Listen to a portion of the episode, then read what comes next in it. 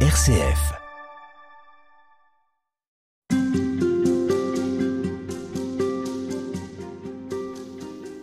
RCF vous emmène toute cette semaine dans la ville trois fois sainte à Jérusalem et plus précisément sur le mont des Oliviers.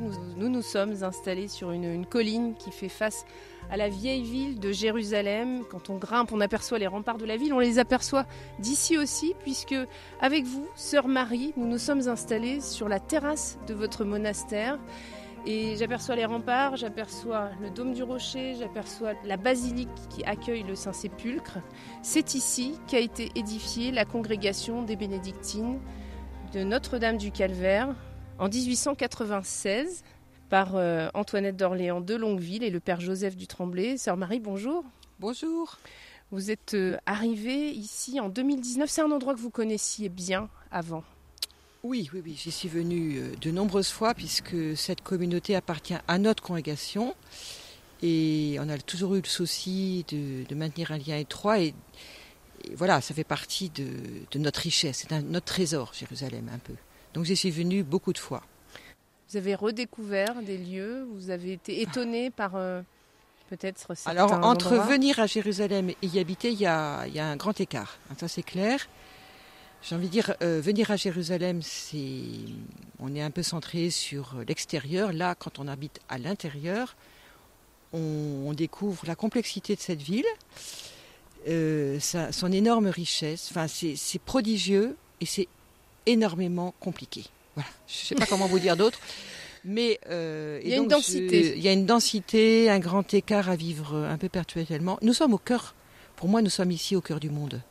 Et donc, j'ai envie de dire, tous les conflits du monde, ils se vivent en miniature ici. Et ouais, on est au centre. On est au centre. C'est des conflits euh, avec lesquels il faut vivre, qu'il faut traverser, qui sont euh, le monde qui palpite. Alors, c'est des conflits qu'il faut traverser, qu'il faut vivre, qu'il faut accueillir, parce qu'en fait, c'est les conflits d'une vie. Toute, toute, vie a des. Il n'y a pas de vie. En fait, on rêve toujours d'une vie paisible, mais ça n'existera jamais. Faut... Et moi, je n'arrête pas de dire que la paix Jérusalem, non, elle est devant. Alors après, il faut y travailler, c'est évident.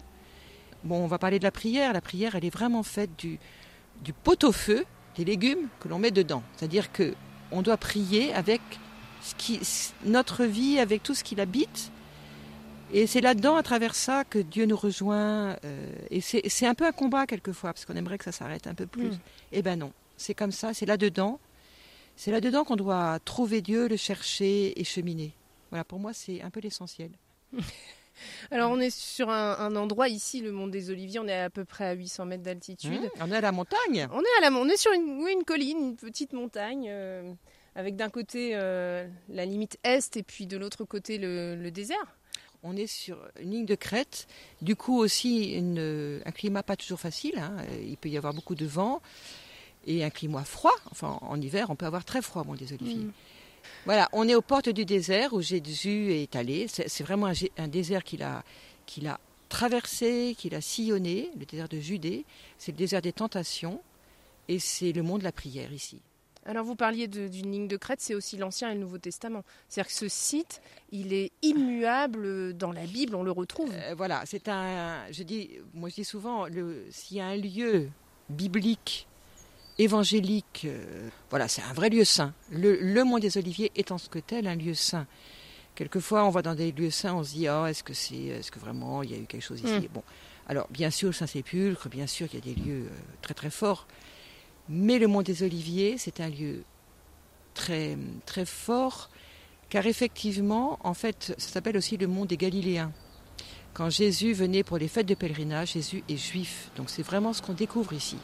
Si on ne comprend pas ça, on passe à côté de bon, plein de choses.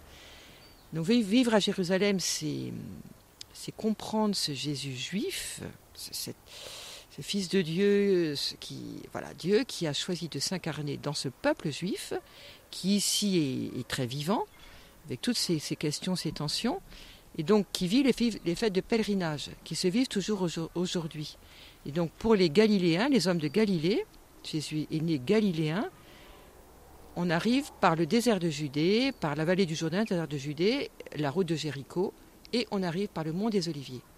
Donc Jésus campait avec sa famille et tous les, tous les Galiléens sur ce mont. C'est aussi pour ça qu'il y avait des amis.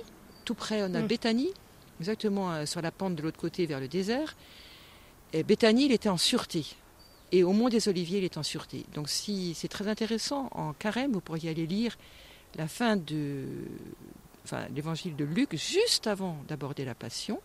Je vais même le lire pour. On peut le lire. Je vois que vous avez embarqué votre Bible euh, que ah vous avez posée sur cette petite table de fortune qu'on a installée sous un, un pin.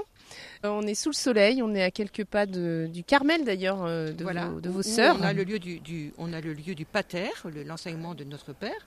Donc je lis le verset 37, 38 du chapitre 21 de l'évangile de Luc. Jésus passait le jour dans le temple à enseigner, donc c'est exactement en face de nous, l'esplanade des mosquées, qui était l'esplanade du temple du temps de Jésus, et il sortait passer la nuit sur le mont dit des Oliviers. Et tout le peuple venait à lui dès l'aurore dans le temple pour l'écouter. Donc vous voyez ces allées-venues de Jésus, du mont des Oliviers au temple. Toute la passion s'est jouée là. Tout, enfin, les, derniers moments de la vie du Christ se sont joués là, avec une tension extrême, puisque dans le temple, c'était le lieu de, l'affrontement. C'était le lieu vraiment euh, très très compliqué pour lui. Et il se, il se repliait au mont des Oliviers pour souffler, pour, pour, euh, pour respirer et pour y trouver un lieu où il pouvait prier son Père et retrouver des amis qui l'accueillaient. Et euh, très beau aussi, tout le peuple venait à lui dès l'aurore dans le temple pour l'écouter. Je souhaite que dans mm. cette émission, chacun écoute aussi Jésus, lui parler au cœur. Et dans les Écritures, c'est ça ce qui se passait. Enfin, Jésus parlait et le peuple écoutait.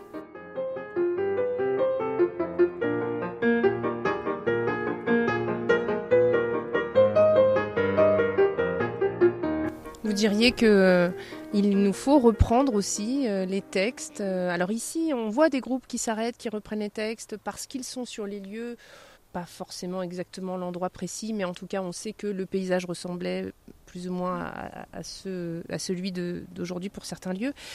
Vous diriez l'importance du, texte aussi pour nous aujourd'hui? Je dis, il faut, il faut prendre et toujours reprendre le chemin des Écritures. Voilà on n'a jamais fini. C'est comme une, euh, un grand paysage d'écriture. On le traverse, on le retraverse, on le redécouvre. On n'a pas vu cette fleur-là, on n'a pas vu, tiens, on n'avait pas vu qu'il y avait là un bosquet. Et, enfin, c'est dire que c'est très vivant l'écriture. Et ça nous emmène, euh, nous sommes en pèlerinage sur la terre vers les cieux. Hein. Euh, notre, notre but, c'est pas de rester sur terre, désolé, hein. c'est d'y aller, d'aller vers le ciel, enfin d'aller vers, vers Dieu. quoi. Et vous, ça fait aussi écho dans, dans Luc, euh, chapitre 24, au chemin d'Emmaüs.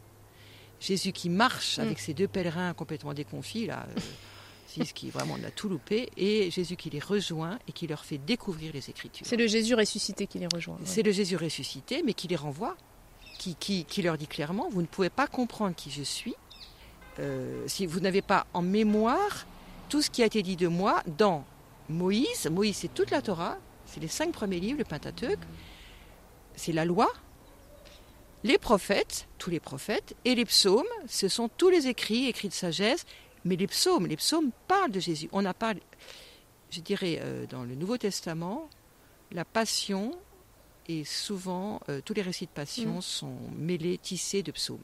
C'est avec les psaumes qu'on explique le mieux la passion, étonnamment. Alors vous parliez de la judéité euh, de Jésus. En lien avec la prière, qu'est-ce qu'on peut retenir du Jésus juif C'est-à-dire comment est-ce qu'il priait lui aussi Et quel était son, son, son rapport au texte? Jésus est enfant d'Israël. On n'arrête pas de voir Jésus dans les synagogues, c'est normal, c'est comme nous, on va à la messe le dimanche. Jésus allait à la synagogue le jour de Shabbat. C'était évident. Donc c'est évident. Dire c'est pas un anachronisme, c'est mm. pas voilà. Jésus était un bon petit juif. Euh, alors on le voit surtout dans l'évangile de Jean. Jésus qui vient aux grandes fêtes de pèlerinage avec ses parents. On a aussi dans Luc, puisque même l'épisode où euh, ses parents reviennent en Galilée, ils ont oublié d'enfants. C'est incroyable, à 12 ans. Bon, bref. Et Jésus était resté au temple écouter les docteurs et leur d'ailleurs euh, leur montrer qu'il savait aussi, lui, ce qu'il en était des Écritures. Donc Jésus est un bon enfant juif. Donc Jésus a prié avec la prière d'Israël, très important. Ça veut dire que Jésus a prié les psaumes. Et si nous avons continué dans la tradition chrétienne et dans la vie monastique, notre, notre prière est à base de psaumes, on rejoint pleinement Jésus dans sa prière, mais dans sa prière qui s'origine dans, dans une prière qui le précède. Ça, c'est étonnant. Jésus mm. est précédé par la prière de son peuple. Et Jésus va, va emboîter le pas de, de ces psaumes, mais il va les mener plus loin. Enfin, c'est tout ça qui est passionnant, de voir comment, comment dire, on ne cesse de reprendre, de retisser les choses. Ça, ça, vient de plus loin que nous et ça va plus loin que nous. Mais Jésus étant lui-même euh, le Fils de Dieu incarné, là, on, a, on, est dans des choses qui explosent. Enfin, je ne sais pas comment vous dire. Mm. C'est euh, Jésus non seulement reprend cette prière comme un tout, comme tout bon juif, mais il va lui donner, il va donner l'accomplissement de cette prière. Mon Dieu, mon Dieu, pourquoi m'as-tu abandonné? Cette, par, cette, parole de Jésus à la croix, sur la croix, euh, Lama Lama Sabachthani, c'est une prière du psaume 21. Alors en hébreu, ça doit être 22, je pense. Euh, c'est la prière qu'on dit nous le vendredi à Sexte, à midi. C'est la prière du vendredi. En fait, alors quand Jésus d'ailleurs dit cette prière, pour un juif, tout le psaume y est. Hein. Quand on prend un morceau d'un verset d'écriture, derrière, les, les juifs, mmh. c'est ça qu'ils ont à nous dire. Ils connaissent la parole. Enfin voilà.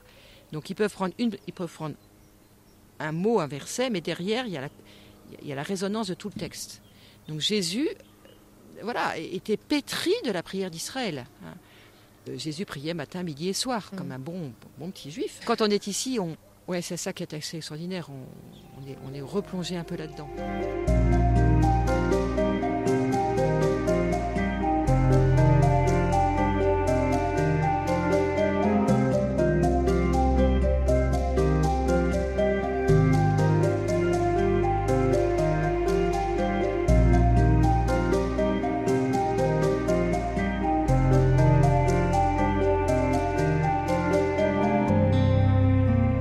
Le Notre Père, euh, cette prière, vous la redécouvrez en étant juste en face ici, euh, même devant, au Mont des Oliviers, là où, le Christ aurait enseigné cette prière?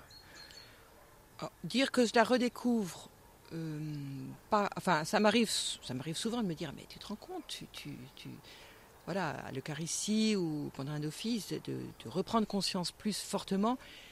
Euh, voilà, je redécouvre plutôt l'épaisseur euh, d'une prière qui s'enracine donc dans la prière juive. Mm -hmm.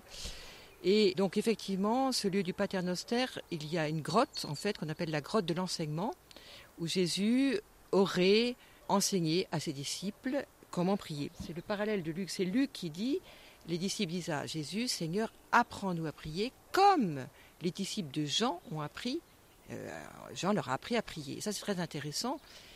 Je encore une aparté, mais c'est vraiment important. Jean-Baptiste ici a beaucoup de présence. Jean-Baptiste est, l'homme du désert, là le désert de Judée, j'en parlais hier, tout proche. Jean-Baptiste, c'est celui qui, en fait, qui, clôt euh, le, Premier Testament et qui ouvre le second et qui fraye la route à Jésus. Jésus arrive après. Et en fait, il y, a une proximité de, ces deux prophètes, sachant que Jésus dit de Jean qu'il est le plus grand des prophètes et en même temps le plus petit, et que Jean dit de Jésus, mais euh, celui qui vient après moi est plus grand que moi. Donc celui qui est plus grand, c'est bien ce Jésus, qui a des disciples aussi, et ces disciples sont très intrigués de se dire, mais euh, ses cris, euh, Jean, il leur dit plein de choses, là il enseigne ses disciples, et toi, bah, dis-nous aussi un peu. Vivre ici, c'est remettre Jésus dans son contexte, hein, donner de... Le Notre Père, c'est pas une prière tombée du ciel, c'est la prière d'un maître. À ce moment-là, quand ses disciples demandent ça à Jésus, les disciples ne, ne, confessent pas que Jésus est fils de Dieu. Ils se rendent compte que Jésus est vraiment un rabbi, et donc qui draine des disciples, des gens qui vont à sa suite, comme, comme Jean a aussi des disciples. Et euh, le rabbi enseignait mm. des choses à ses disciples, dont la prière. Donc ça veut dire que les juifs qui suivaient Jésus, pourtant avaient à leur portée une prière. Ils avaient des prières, ils avaient des textes. Souhaitent, avec Jésus, apprendre quelque chose de ah, nouveau? C'est une très bonne question que vous posez là, parce que là, on est sur une question intéressante Comment prie-t-on? Est-ce qu'on prie avec des textes tout faits ou est-ce qu'on prie avec son cœur et on fabrique des prières?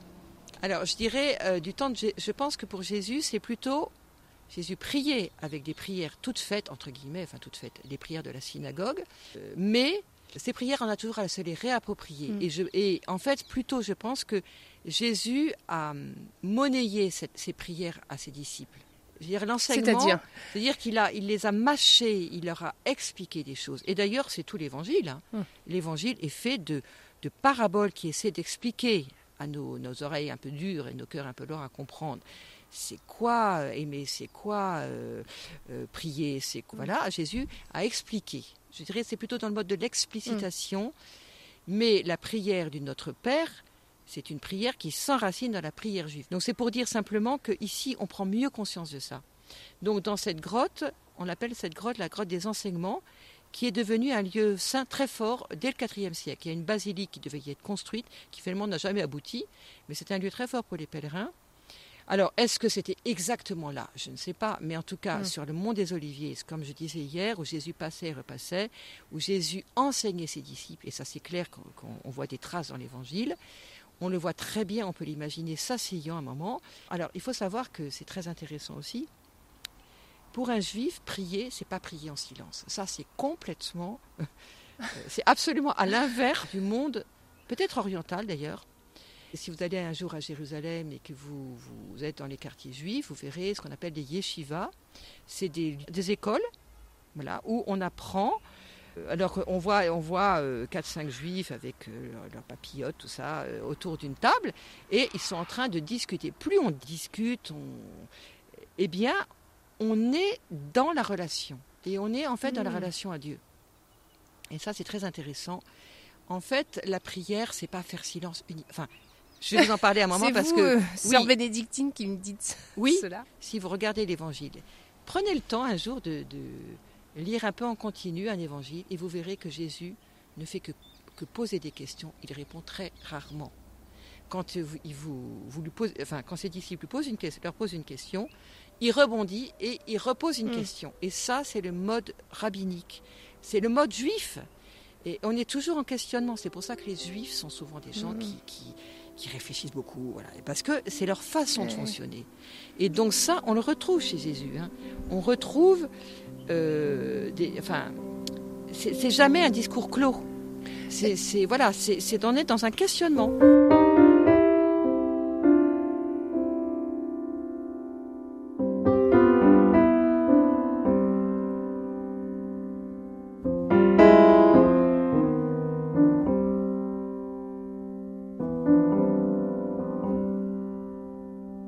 Ça veut dire que, justement, cette fois-ci c'est un peu différent, le Christ va donner une réponse Parce que là, il ne euh, répond pour le Notre Père, euh, il va ouvrir.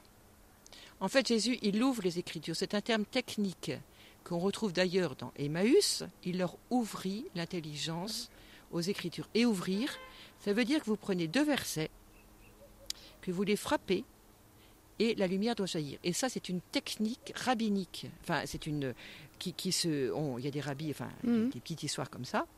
Mais euh, et d'ailleurs, dans ce fameux texte d'Emmaüs, tout d'un coup, Jésus n'est plus là. Il y a eu, bon, euh, Jésus a rompu le pain à l'auberge d'Emmaüs et il a disparu. Ils continuent leur chemin et les, deux disciples se disent oh, Notre cœur n'était-il pas mhm. tout brûlant? Le cœur brûle.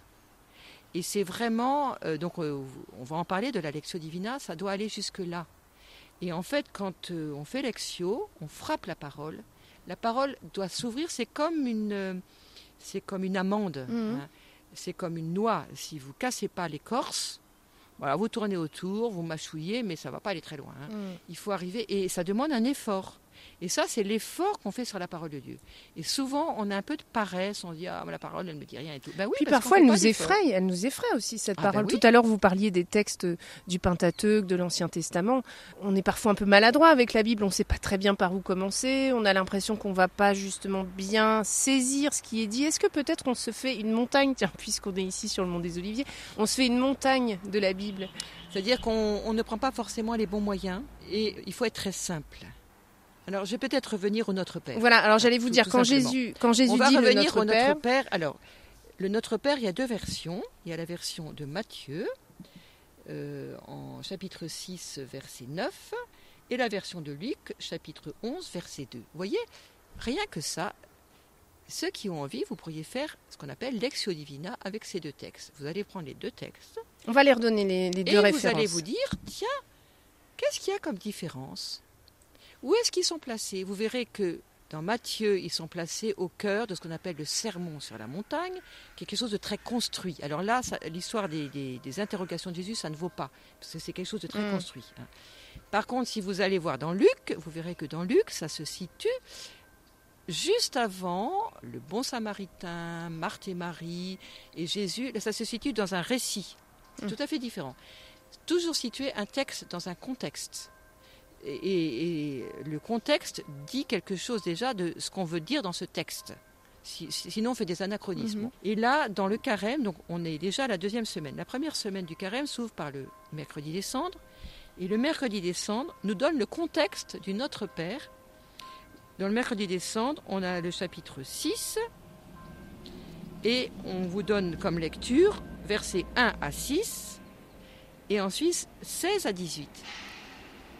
Et on saute le Notre Père. Alors, euh, bon, je ne dirai rien sur la façon dont la liturgie est faite, mais euh, on peut comprendre pourquoi. Parce que donc, on a voulu parler de l'aumône, qui est juste avant, dans Matthieu, et du jeûne juste après. Et au cœur, il y a la prière. Et on a Mm. déjà le trépied de ce que c'est que le carême. Normalement, le carême, c'est aumône, prière, jeûne. Hein, aumône, partage, voilà.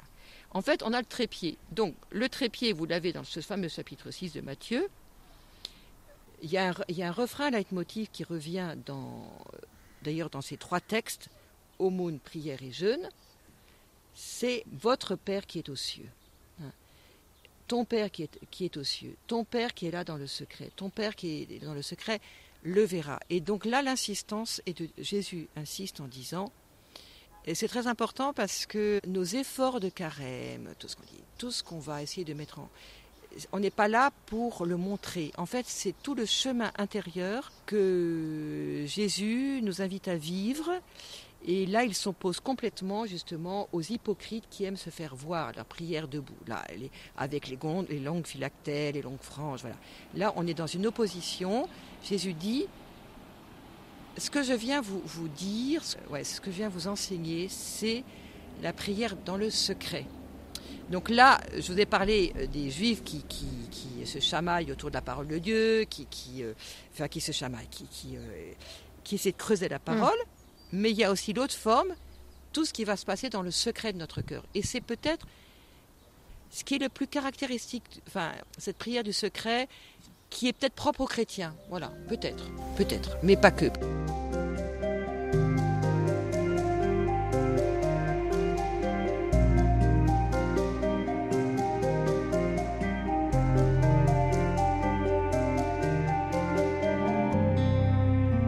Vous êtes bénédictine et notre thème c'est la prière. Alors moi j'aimerais savoir comment est-ce que vous ici vous vivez cette prière à la fois en communauté mais aussi dans vos temps de prière euh, personnels. Vous, vous êtes engagé à la suite du Christ, le Christ priait et alors vous dans quelle mesure vous suivez les pas du Christ sur cette question de la prière? La prière, donc, dans la, la vie bénédictine, elle, est, elle structure notre vie, elle structure tout, très très fortement, puisque Saint Benoît nous invite normalement, nous ne sommes pas du temps de Saint Benoît, nous sommes des moines décadents. tout le monde. Euh, n'en- N'en avons plus la capacité, j'ai envie de dire, la capacité d'un homme, d'une d'une femme du VIe siècle, qui était dans une civilisation orale, on n'avait pas, pratiquement pas de livres, hein, très peu en tout cas, même si Saint Benoît justement dit qu'il faut apprendre à lire, enfin il montre très bien, mais une civilisation où le par cœur était très fort, la mémoire très forte. Nous, avons, nous sommes en perte de mémoire, c'est un peu dommage, mais bon, j'invite, je vous invite en tout cas à faire marcher votre mémoire pour la parole de Dieu, c'est très important. Est-ce Mais- que ça veut dire que concrètement vous apprenez vous-même des versets vous... Ah ben l'idéal c'est d'apprendre des psaumes par cœur, c'est à dire qu'à force de les réciter on les sait. Mm. Je dirais là on touche même des- euh, déjà au cœur du sujet, la prière monastique c'est la rumination. Et un peu comme un ruminant, vous voyez les ruminants, hein, les vaches euh, qui ruminent. Donc nous on, nous appelle des ruminants, c'est-à-dire qu'on rumine des versets de l'écriture. Et c'est vrai que ça, un peu naturellement il y a des versets qui nous montent au cœur parce que parce qu'on les a intégrés. Donc euh, voilà. euh, Seigneur, tu es mon rocher, je t'aime Seigneur, mon, mon rocher, ma roc, ma forteresse, et psaume, voilà. Ça veut dire que vous les ruminez dans la petite chapelle qu'on a vue tout à l'heure, euh, qui est décorée d'icônes, c'est absolument superbe dans ces pierres de Jérusalem, ces pierres dorées. Ou est-ce que vous les ruminez aussi ici, dans ce jardin euh, qu'on surplombe depuis la terrasse, ce jardin d'oliviers et d'arbres euh, exotiques, on pourrait presque dire? On pourrait dire qu'on les mange à l'office et on les rumine partout, tout le temps. On devrait, hein, parce que je suis pas, euh, je veux dire, quand je suis préoccupée de quelque chose, je Hmm. rumine plus rien du tout, mais, mais, je suis sûre qu'il rumine en moi. Donc ça, c'est le cœur de la prière. En fait, une prière chrétienne, c'est le Christ qui prie en moi. Comment dire? Pourquoi je suis chrétienne? Pourquoi je suis chrétienne? Bah, bah, Parce que je suis tombée dedans quand j'étais petite. Mais euh, pourquoi je suis bénédictine et pourquoi je suis rentrée dans la vie monastique? C'est que j'ai vraiment découvert que le Christ m'habitait. J'ai vraiment fait l'expérience que de Dieu, qu'il y a une présence en moi et une présence qui est tellement forte que c'est plus moi qui vis, c'est le Christ qui vit en moi. Je vous renvoie à Saint Paul. Et euh, c'est plus moi qui prie, c'est le Christ qui prie en moi. D'ailleurs, dans la prière liturgique, donc, qui termine tous nos offices, qui termine toute Eucharistique, on dit toujours par le Christ dans l'esprit au Père, par lui, avec lui et en lui. Mm. Le par lui, ça veut dire c'est qui m'habite, ça se fait dans l'Esprit Saint qui nous conduit au Père. Hein. Donc la prière chrétienne, c'est une prière trinitaire. Jésus, en fait, est là pour nous conduire au Père. Hein. Prie ton Père qui est là dans le secret, dans le secret de ton cœur. Donc la prière chrétienne, la prière euh, monastique, toute forme de prière chrétienne doit conduire à cette prière qui se vit dans notre cœur. Et il y a un moment, on n'a même plus besoin de prier avec des mots. Il est là. Hein. Donc c'est vrai que j'ai envie de vous dire, j'oublie, j'oublie sa présence 80% du temps. Et donc je ne suis pas meilleure que vous, que mes chers auditeurs. Rien n'est jamais acquis, si je comprends bien. Rien n'est jamais acquis. Rien n'est jamais acquis parce qu'on traverse des, moments mhm. difficiles, parce que quelquefois on est on a plein de choses, on a RCF qui arrive et il faut préparer une chose. Voilà, bon, voilà, rien n'est jamais acquis. Mais tout est acquis si on peut régulièrement se replonger dans son cœur. Oui, je dis retoucher celui qui est présent, plus intime que moi-même à moi-même. Je cite Saint Augustin. Bon. Et à ce moment-là, un peu comme euh, quand vous êtes euh, dans la mer, j'aime bien cette image, moment, on touche le fond et on rebondit. Et en fait, la prière, c'est comme laisser les choses déposer. Quelquefois, on est paumé, on, mais voilà, on touche le fond, on touche Dieu qui est là, et ça y est, on peut rebondir. Et la prière, c'est un peu, voilà, euh, comme c'est vague, alors il y a du sable et tout, il faut que de temps en temps faire silence, ça descend, Dieu est là, et je peux remonter à la surface. Et donc, quand, quand je reviens à la prière des psaumes, qui fait le fond de notre prière, en fait, la prière monastique, normalement, on dit le psautier en une semaine, 150 psaumes. Sachant que les premiers moines, nous dit Saint Benoît, le disaient dans la journée. On n'avait que ça à faire. Bon. Alors, quelquefois, on le fait. Bon, mais bref. Euh, donc, le pain de la parole du moine, c'est les psaumes. Et les psaumes, c'est la prière juive. Jésus a prié les psaumes. C'est extraordinaire. Jésus a dit les psaumes comme je l'ai dit. Sauf que lui, il ne disait pas à la fin gloire au Père et au Fils Saint-Esprit. Il était le Fils. Mais donc, quand je prie les psaumes, je suis avec Jésus. Et on est imbibé, on rumine, et voilà, on est force, à force de les dire, on est imbibé. Et du coup, on les emporte avec nous. Mais ce qui est merveilleux, c'est que c'est Jésus qui continue à dire les psaumes en moi, qui hmm. continue sa prière au Père. Donc je vous invite, chers auditeurs, vraiment à vous dire, mais vous n'êtes jamais seul dans la prière. Et surtout, n'essayez pas de vous dire, ah mais moi je sens rien. Pas le problème. Dans la foi, si vous êtes baptisé, la Trinité habite, en vous. Et si vous n'êtes pas baptisé, vous pouvez aussi avoir accès à Dieu. Dieu n'est pas que pour les bons cathos, excusez-moi de dire ça comme ça. Dieu est pour tous. Et Dieu rejoint chacun. Dieu est notre créateur. Et Saint Benoît parle beaucoup du Dieu créateur.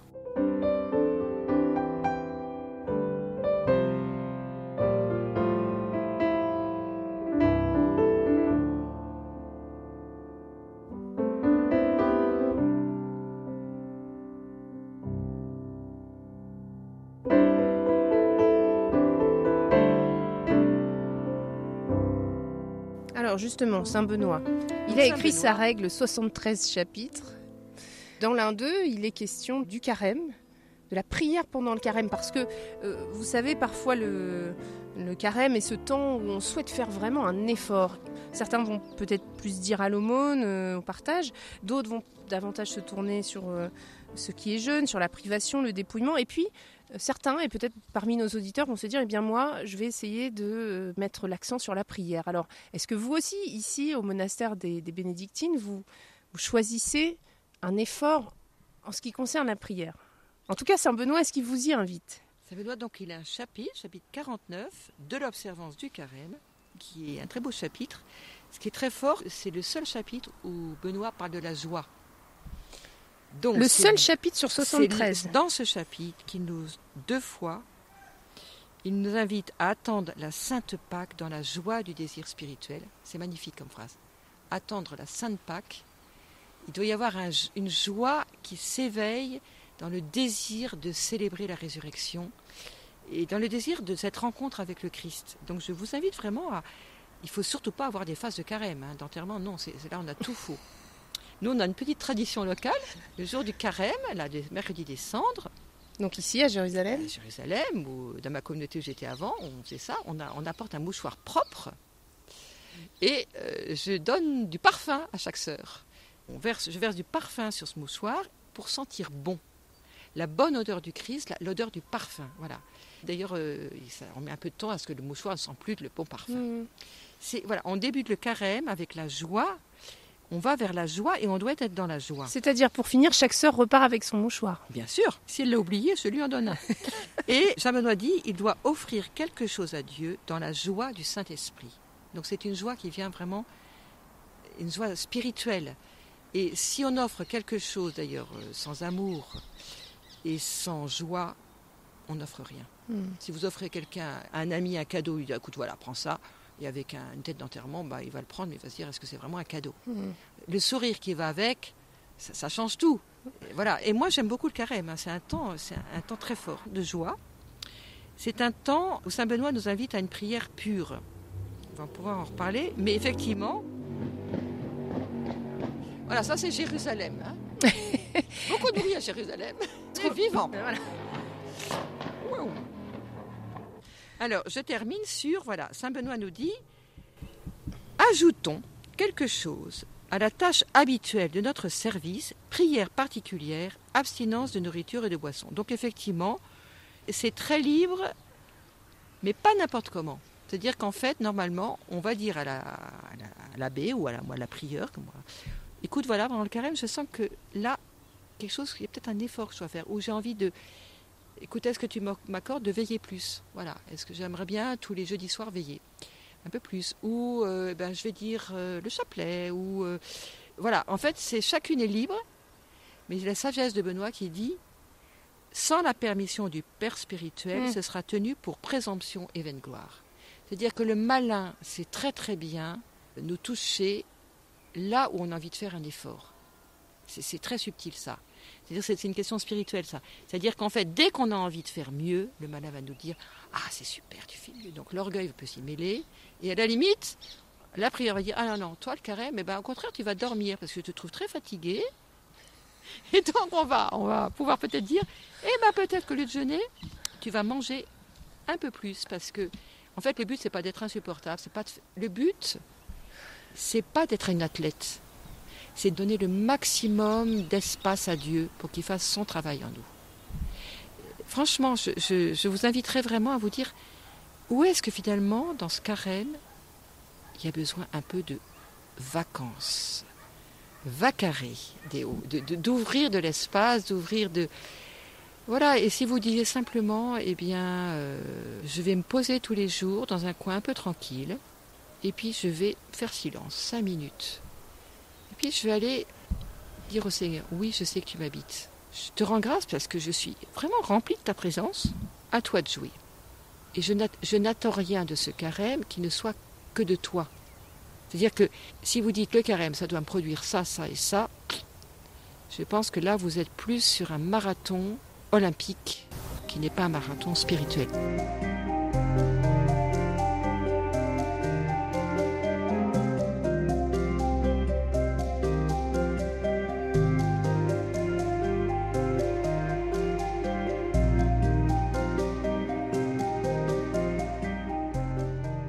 Que le soleil descend peu à peu sur la ville de Jérusalem. C'est un, un site magnifique sur lequel euh, est installé le monastère des sœurs bénédictines et nous sommes avec vous, sœur Marie. On va aujourd'hui parler de la Lectio Divina. Alors la Lectio Divina, c'est vraiment inscrit dans la tradition monastique pour chercher Dieu. Et la règle de Saint Benoît rappelle, invite à consacrer plusieurs heures par jour à la prière. Ici, vous avez sept offices. Et la Lectio Divina, c'est une façon de prier, on pourrait dire. Oui, alors c'est déroutant parce que quand on pense prière, on pense, voilà, on ferme les yeux, on se concentre, voilà, bref. Alors que la Lectio Divina, non, il faut mieux ouvrir les yeux, parce qu'il faut mieux lire. On va dire en latin ce que ça veut dire, Lectio Divina. C'est lecture divine. Voilà, lecture de l'écriture divine, c'est difficile à traduire, mais euh, c'est une expression maintenant un peu technique. Mm. qui veut dire une façon. Oui, c'est-à-dire que c'est une lecture qui permet d'entrer dans le texte. Euh, moi, je dis souvent, j'ai un petit exemple, euh, c'est comme si vous aviez un sachet de soupe et qui devient une soupe. Quand vous avez le sachet, c'est de la soupe en poudre. Hein. Il faut mettre un peu d'eau mm. pour que ça devienne une soupe. Et eh bien la lecture, euh, l'Esso Divina, c'est l'écriture qui devient parole de Dieu pour moi aujourd'hui, grâce à l'Esprit Saint, qui est l'image de l'eau, l'eau qu'on met sur le, sachet là en poudre, c'est l'Esprit. Et puis ce travail, on va tourner un peu euh, le bol, là, mm. l'eau, dans, de, et donc il y a un, travail à faire sur l'écriture pour que cette écriture s'ouvre si on ne fait pas ce travail-là, eh ben, ça reste toujours indigeste un peu. Donc il y a un travail. Et ça, je vous y invite beaucoup parce que je pense que c'est un. On est en défaut à ce niveau-là, au niveau euh, le rapport la lecture du texte Oui, le, rapport au texte, les protestants sont, beaucoup plus dans le texte, mais euh, c'est nos, nos, frères aidés dans la foi, c'est les juifs qui hmm. sont vraiment dans la parole. Et du coup, la parole, pour eux, les nourrit complètement. Donc nous sommes des, on dit bien dans nos, racines sont juives. Hein, je suis désolée, mais euh, voilà, nous sommes greffés sur l'olivier, euh, sur l'olivier sauvage, et greffés sur l'olivier juif. Euh, mais si, on n'a pas ce travail, alors souvent, bon, en fait, on zappe, on zappe, et c'est très dommage parce que je dirais, je dis souvent, ben, le jour où on n'a plus d'Eucharistie, hein, dans nos contextes très compliqués, peut-être que vous êtes en campagne, vous dites, ah ben, j'ai plus l'Eucharistie. Vous avez toujours la parole.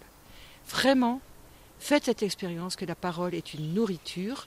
Et une nourriture, mais moi, je, n'arrête pas ici, encore plus ici, de, euh, voilà, de, de, le, de, le de, le, vivre, de le vivre, pas le percevoir. Bon. Marie, est-ce que l'exercice que vous nous proposez, l'invitation que vous nous faites à lire la parole de Dieu, elle est pour tous? Elle est pour tous.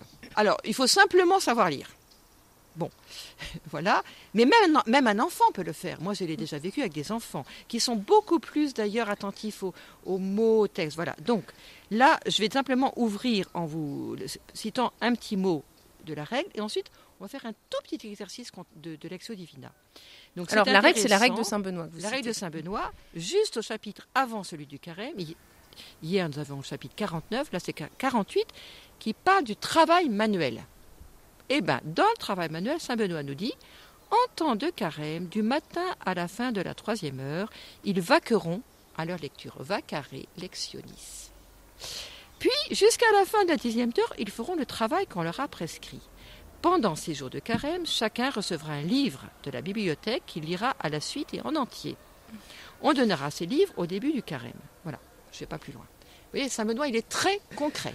Et on le fait toujours début du carême, chacune reçoit un livre. C'est plutôt pas un livre spirituel, mais la prière peut très bien dire cette année, nous allons lire l'évangile de Marc. À toute la communauté lit le même livre. Va faire l'exio sur le même évangile. Ou euh, voilà, ça peut être vraiment une. Donc, vous pouvez très bien vous dire, tiens, cette année, alors nous sommes dans l'évangile de Matthieu. Vous dites, eh ben, je vais faire, je vais découvrir Matthieu. Allez-y. Donc là, nous allons prendre l'évangile de deuxième dimanche de Carême qui est toujours sur la transfiguration. Dans toutes les années, ABC, c'est transfiguration. Donc là, on est dans Matthieu. Si vous voulez faire l'Exio, comment vous allez faire? Alors on invite nos auditeurs peut-être à prendre ce temps. On peut redonner la référence du texte que vous allez lire. C'est le chapitre 17, verset 1 à 9. Chapitre 17 de, de Saint Matthieu. De Saint Matthieu. Vous avez des parallèles chapitre euh, Marc, chapitre 9, verset 2 à 9, Luc, chapitre 9, verset 28-36. Comment moi je vais faire quand je fais l'exio avec ce texte-là? Je vais d'abord commencer par me poser à ma table. Il faut que vous soyez dans un endroit, euh, comment dire, euh, où vous puissiez au moins poser votre Bible, bien. Et premier temps indispensable, demandez à l'Esprit Saint qui vous éclaire. J'en ai déjà parlé un peu du sachet de soupe. Hein. Si, voilà, si vous y allez direct, eh ben non. Je dirais, euh, dites au Seigneur, voilà, vous dites avec vos mots, vous, avez un chant à l'Esprit Saint, comme vous voulez, mais vous dites, Seigneur, je suis là pour toi, éclaire cette parole, viens Esprit Saint. Voilà, vous êtes, vous le lecteur, la parole est face à vous, l'écriture est face à vous, elle doit vraiment se lever cette parole et vous devez, le texte qui est en face doit venir en vous, c'est ça la leçon, il doit être, vous devez le manger et à la fin il habite en vous. C'est ça le chemin de la parole. Et donc l'écriture, c'est comme un texte sec qui devient un texte savoureux. Et donc, premier temps, prière à l'Esprit Saint. Deuxième temps, lectio, lire le texte, simplement lire le texte. On ne sait plus lire. On le lit. Et alors, si vous voulez vous aider à lire, si vous allez voir les, les, Marc et Luc, vous verrez, vous prenez, alors, indispensable des crayons de couleur. Crayons de couleur. La Bible, ça doit être crayonné. Je suis désolée, mais pour moi, la Bible n'est pas un livre sacré. C'est vous qui êtes sacré, pas la Bible la Bible, vous allez la crayonner, vous la notez, et ensuite vous dites, ah, l'année prochaine, ah tiens, j'avais découvert ça. Et là, ça commence à s'éclairer. Donc vous la crayonnez, et puis vous choisissez des couleurs. Pour Jésus, pour tout ce qui est la lumière, ça va être jaune. Vous pouvez vous dire, tiens, les personnages, ils vont être tous rouges, par exemple. Tout ce qui va être les lieux, c'est vert. Et le texte va commencer à, voilà, vous allez lire le texte, le crayonner. Euh, vous pouvez aller prendre donc un autre évangile et vous dites, tiens, là, eh ben, euh, par exemple, je sais que chez Luc, euh, les personnages sont pas tout à fait placés pareil. Voilà, vous essayez de regarder. Donc vous. Ça c'est la lection. La lectio. Ensuite, méditatio, ce qu'on appelle dans le vocabulaire monastique, méditation. En fait, la méditation, c'est déjà ce travail un peu sur la parole. Lectio, simplement, je lis. Ensuite, méditatio, je, le, je le travaille, je le triture, je le, alors là, alors donc c'est une troisième, une deuxième lecture. La deuxième étape, voilà plutôt. Hein. Euh, je, le triture, mais c'est très important. Alors je vais voir ce qui va avant et ce qui va après. Tiens, vous apercevrez que juste après, il est question de Élie. Et dans mon texte de transfiguration, il est déjà question de Élie. Tiens, pourquoi? Euh, pourquoi il y a Moïse et Élie? Pourquoi il y a euh, trois apôtres? Qui ont Pierre, Jacques et Jean, est-ce que, par exemple, dans Luc, c'est la même distribution? C'est faire attention à tous ces détails. Ça ne demande pas d'avoir une, agrégation de, français, je sais pas quoi. Non. Et en fait, il y a des gens très simples qui sont très mmh. proches du texte, c'est très très beau. Quoi. Mmh. Vous pouvez dessiner des enfants. Faites dessiner vos enfants. Et vous verrez qu'à ce moment-là, les icônes, c'est ça. C'est tout à fait. Les icônes, l'icône de la transfiguration, c'est un, une mise en image de ce texte. Hein.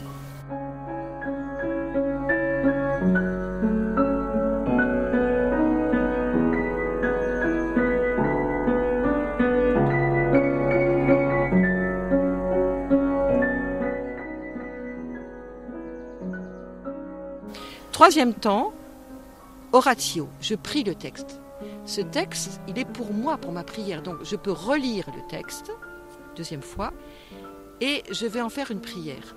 Et je vais peut-être dire, par exemple, euh, oui, eh bien, Seigneur Jésus, il y a une phrase clé dans ce texte que dit le Père, celui-ci est mon fils bien-aimé, celui qu'il m'a plu de choisir, écoutez-le je vous dis un petit secret, une petite clé. Ce même texte, ça nous renvoie au texte du baptême. Dans le baptême, il y a aussi ce qu'on appelle une théophanie, la voix du Père qui dit Celui-ci est mon fils bien-aimé, celui qui m'a plu de choisir, mais il n'y a pas écoutez-le. Et ce mot écouter, hyper important. Carême, le carême, c'est le temps de l'écoute. On va au désert, même si vous n'êtes pas dans votre. pas au désert, mais on se prend un peu plus de silence au carême pour écouter qu'est-ce que le Père nous dit? Écoutez le Fils. C'est Jésus qui vous conduira à moi. Écoutez. Donc ce mot très, c'est le premier mot de la règle de Saint Benoît. Mm. Voilà. Troisième temps, donc on va, après avoir écouté, trituré, on va parler. Donc Dieu nous parle par sa parole, nous lui répondons. Ça veut dire qu'il y, y, a un moment on laisse des mots qui résonnent en nous particulièrement. Il faut, les écouter, ces Voilà, et c'est pour ça qu'il faut un peu de temps pour la lecture. On ne fait mm. pas une lecture en deux minutes. Hein. Il faut une demi-heure. Une demi-heure, c'est bien. Un quart d'heure, c'est déjà pas mal, mm. si on est habitué. Euh, une demi-heure, c'est bien. Une heure, c'est génial. Et on peut avoir une après-midi. Il y a des gens, quand on y prend goût, c'est, parce que qu'on circule dans la Bible. Je dis ça, on circule, on voyage. Voilà. Et dernier temps, contemplatio. En fait, il y a un moment où la parole, c'est un peu comme euh, vous savourez un bon plat. Vous taisez quand vous savourez. Si vous parlez à votre à table et que tout le monde savoure un bon vin, mm. On déguste. Quand on déguste, on s'arrête. Et je, dis ça non pas euh, avec un petit sourire, mais pas complètement. Pour moi, Dieu a un goût. Alors les sens spirituels, c'est hyper important aussi. Euh, il faut avoir des oreilles. Euh, Jésus n'arrête pas de dire, vous avez des oreilles, vous n'entendez pas, vous avez des yeux, vous ne voyez pas. On a une bouche, on ne sait pas s'en servir, on dit, tout et le reste. euh, voilà, donc on a un toucher de Jésus, on le touche, il touche dans les malades. Voilà, tous les sens doivent être mis en, éveil. Et le goût, pourquoi il y a l'Eucharistie? Pourquoi on mange le pain et le vin? Est-ce que vous avez déjà goûté? Pour moi, l'Eucharistie, s'il n'y a pas le vin, c'est. Ah, J'aime pas. Il faut avoir le pain et le vin. Pourquoi? Euh, Non, Jésus nous donne son corps, pain et vin. Et euh, oui, moi j'ai- j'aime bien rester avec le goût. J'ai fait cette expérience qu'il y a un goût particulier de Dieu. Voilà, j'ose dire ça.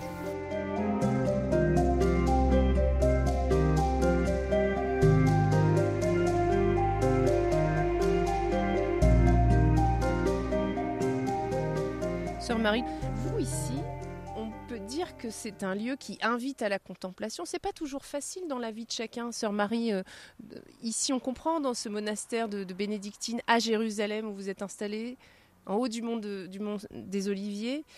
Euh, c'est vrai que on peut se dire, vous sortez de votre chambre, vous ouvrez vos volets et vous avez cette vue imprenable sur Jérusalem. La contemplation dans nos vies quotidiennes, c'est plus difficile d'après vous? Alors c'est sûrement de plus en plus difficile parce qu'on est de plus en plus sollicité à l'extérieur de nous-mêmes. Voilà. En fait, il y a une relation entre nous. Si on a un corps, c'est pas pour rien. Je suis désolée. hein. Nous ne sommes pas des extraterrestres ni des anges.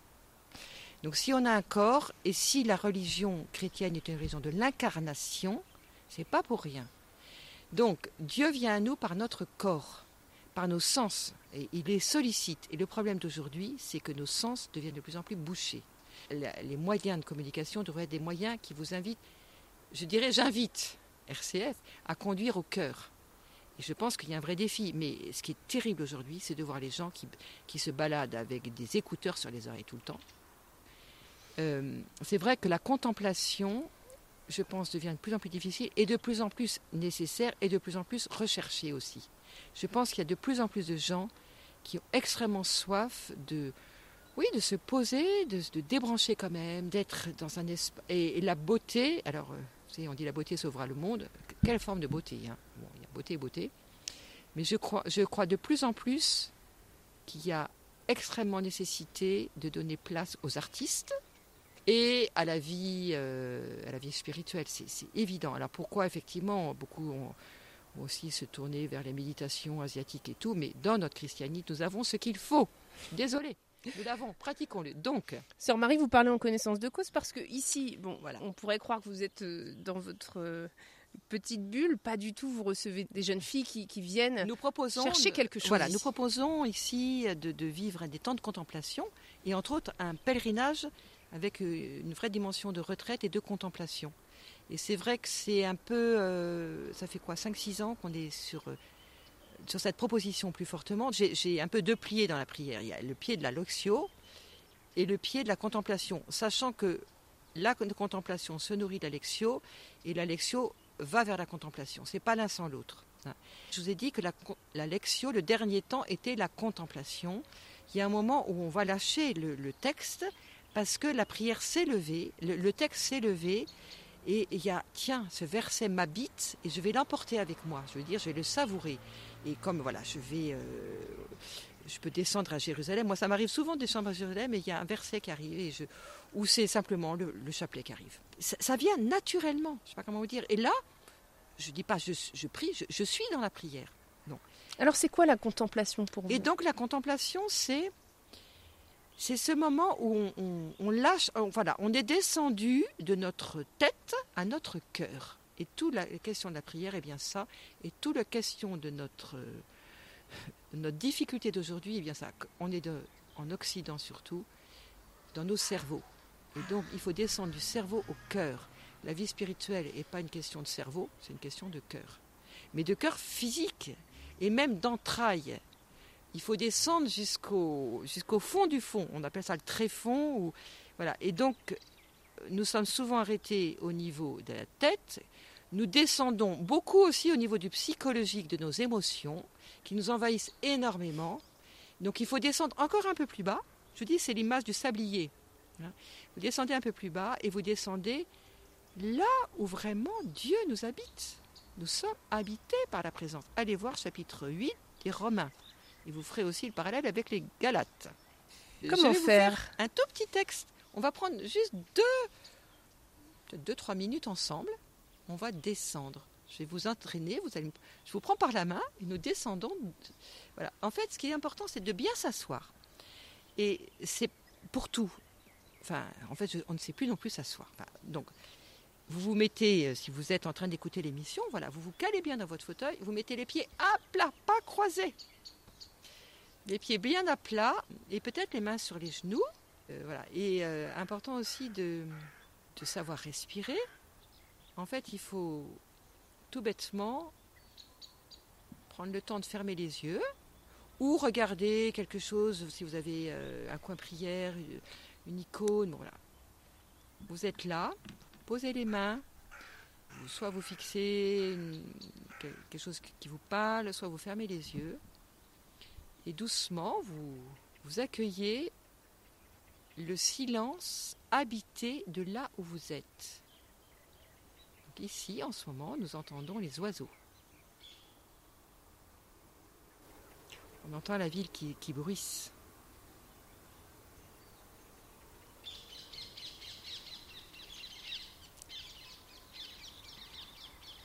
Seigneur, tu es là, tout au fond de mon cœur. Ô toi qui es chez toi, tout au fond de mon cœur, donne-moi de te rejoindre tout au fond de mon cœur.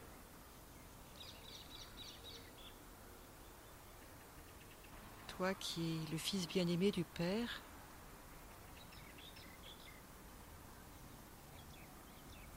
Je suis ton enfant bien-aimé, moi aussi, Seigneur.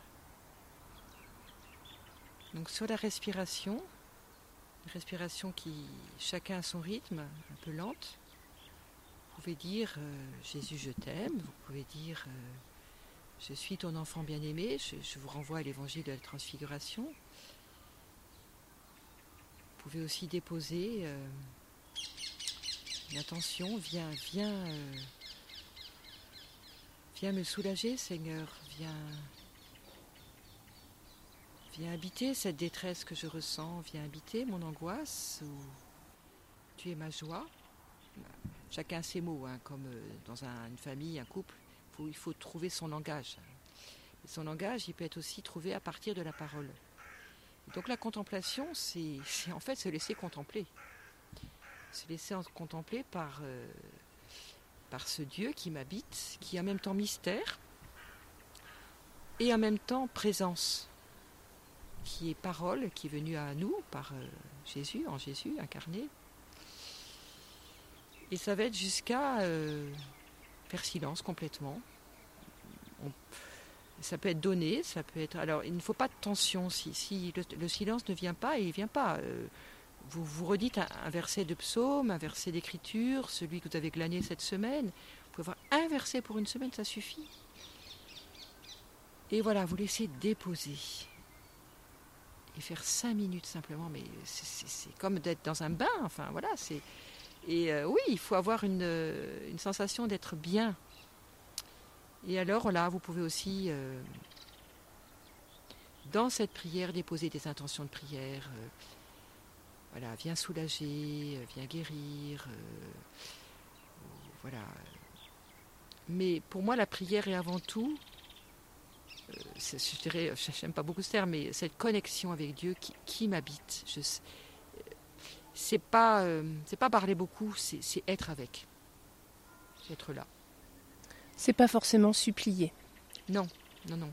Et j'ai envie de dire, je suis même, comment dire, j'aime bien d'ailleurs parce que Sainte Thérèse de l'Enfant Jésus le dit très bien. Elle dit euh, en fait, quand on nous confie des intentions de prière, on les prend avec nous. Mais euh, alors quelquefois, je peux avoir très intensément parce que voilà, j'ai eu bon une personne, je sais, en grande mm. souffrance. Mais après, je les prends avec. Mais c'est puisque c'est Dieu qui prie en moi. C'est pas moi qui fabrique ma prière, c'est lui qui vient prier en moi. C'est vraiment ce que j'aimerais vous, vous transmettre. Voilà, si vous avez à la fin de ces émissions un peu de goût pour aller chercher la parole de Dieu et un peu de goût pour faire silence et vous dire Je suis ton enfant bien-aimé. Oui, Seigneur, tu es plus présent à moi-même que moi-même. je serais un peu heureuse parce que j'aurais peut-être semé quelque chose. Voilà. Je voudrais vous lire simplement ce verset euh, qui est très beau de Paul et qui, moi, me parle beaucoup. Là, je vais aller vous le lire si je le trouve. Euh, très important. C'est les Romains et les Galates. Hein. On, passe beaucoup trop. Qu'est-ce que c'est qu'être chrétien? C'est être habité du Christ. Je vais passer de vous le dire, donc voilà. Mais. Avec le Christ, dit Paul, je vis, mais ce n'est plus moi, c'est Christ qui vit en moi car ma vie présente dans la chair, je la vis dans la foi au Fils de Dieu qui m'a aimé et s'est livré pour moi. Voilà. C'est quand même très fort. Et ça, c'est le verset 19 du chapitre 2 des Galates. Allez le voir. Et vous allez le voir chapitre 8 des Romains, qui est un très très beau texte. Tout le chapitre 8 est un texte très très fort des Romains, qui nous dit. Je vous cite le chapitre 8, verset 15 donc de l'Épître aux Romains. Vous n'avez pas reçu un esprit qui vous rende esclave et vous ramène à la peur. Vous avez reçu un esprit qui fait de vous des fils adoptifs et par lequel nous crions Abba, Père. Comme Jésus a dit à son Père Abba. Cet esprit lui-même atteste à notre esprit que nous sommes enfants de Dieu. Enfants, donc héritiers, héritiers de Dieu, co-héritiers du Christ, puisque nous avons part à ses souffrances, nous aurons aussi part à sa gloire. C'est-à-dire que être chrétien, c'est être vraiment fils, fille de Dieu. Et donc Jésus est vraiment, enfin pour moi, Jésus habite mon cœur. Il me conduit dans sa propre prière au, Père. Donc voilà le cadeau que je vous offre pour le carême. Ben merci beaucoup. Dire un Notre Père, on ne pouvait pas faire mieux dans ce lieu où nous sommes situés à deux pas du Pater Noster. C'est un endroit qui a été choisi pour marquer ce moment où le Christ a donné cette prière à ses disciples. Notre Père, merci beaucoup. Sœur Marie, vous êtes prieure ici au monastère du Mont des Oliviers, qui fait partie de la congrégation des bénédictines de Notre-Dame du Calvaire, située euh, voilà, en face de la vieille ville de Jérusalem. Et on va vous laisser rejoindre le monastère où vous allez célébrer l'office. Merci et bonne semaine.